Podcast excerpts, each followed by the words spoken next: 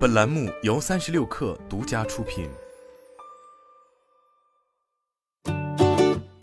本文来自三十六氪，作者张一驰。八月二十五日，英特尔发布与合作伙伴共同发布绿色数据中心创新实践冷板液冷系统设计参考，并发布英特尔绿色数据中心技术框架，以及 DCMHS 服务器行业设计标准和开放通用服务器平台两个服务器模块化设计标准。分别面向互联网和企业的国际市场、通用服务器市场，用以简化设计并降低成本，减少了电子废料和碳排放，以支持可循环经济。英特尔数据中心平台技术与架构部中国区总经理王飞表示，二零二五年英特尔预计有五十亿颗 CPU 核心投入运营。算力的发展支撑数据中心、数据经济和全球经济发展。二零三零年，数字重心将消耗全球百分之三至百分之六电能，因此数据中心节能减碳成为英特尔面临的新挑战。Q 是用于测量 IDC 能源效率的指标，是用 IDC 总能耗除以 IT 设备能耗得来。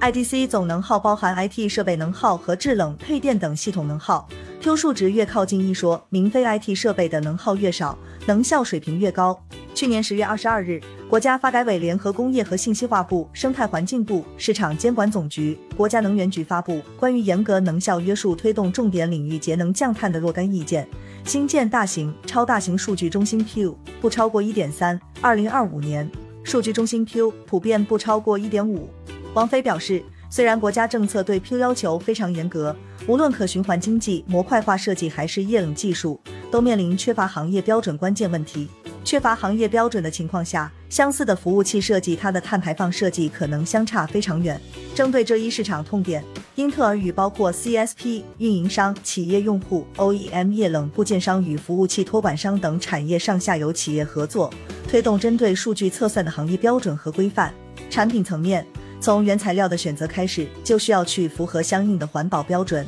并且在产品设计之初就要考虑产品的回收和再利用。例如，CPU 存储器是平台算力的核心，同时也是算力方面碳排放大户。英特尔的长期目标是在2025年之前达到十倍以上的 CPU 能源使用效率，降低能耗，并且在产品路线图上加入更多特征，去延长产品的实际使用效率。系统层面，电源系统、散热系统是碳排放重点领域。英特尔将推动更高能效的电源设计和行业标准，以及更先进的散热技术及标准。软件及解决方案层面有很大的减碳潜能，他们可以在不改变硬件的前提之下，更快看到减碳效果。英特尔利用数据探针以及 AI 人工算法开发新的解决方案，以优化工作负载运行，从而在系统级解决方案级去提高能源使用效率。本次发布会，英特尔同时发布了英特尔绿色数据中心技术框架，针对不同细分市场客户痛点打造的定制化解决方案。英特尔方面向三十六氪介绍。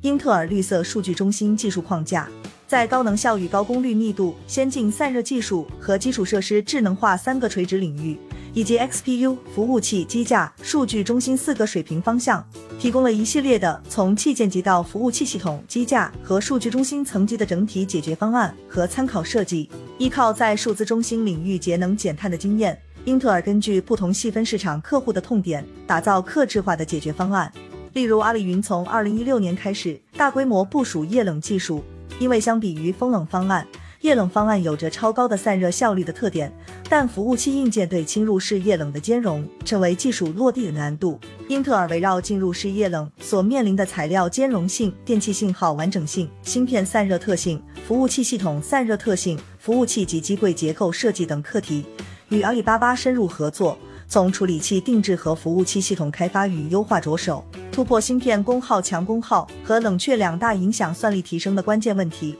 使得液冷服务器在阿里巴巴数据中心成功大规模部署，在二零一八年建成首个互联网液冷数据中心，在二零二零年投产首个五 A 级绿色液冷数据中心，每年可以节省电能至少达千万级的同时，服务器系统的故障率相比风冷服务器下降约五十三。帮助阿里巴巴有效降低数据中心总体拥有成本。除阿里巴巴以外，百度、腾讯、中国电信、中兴等厂商也已成为英特尔绿色数据中心的客户。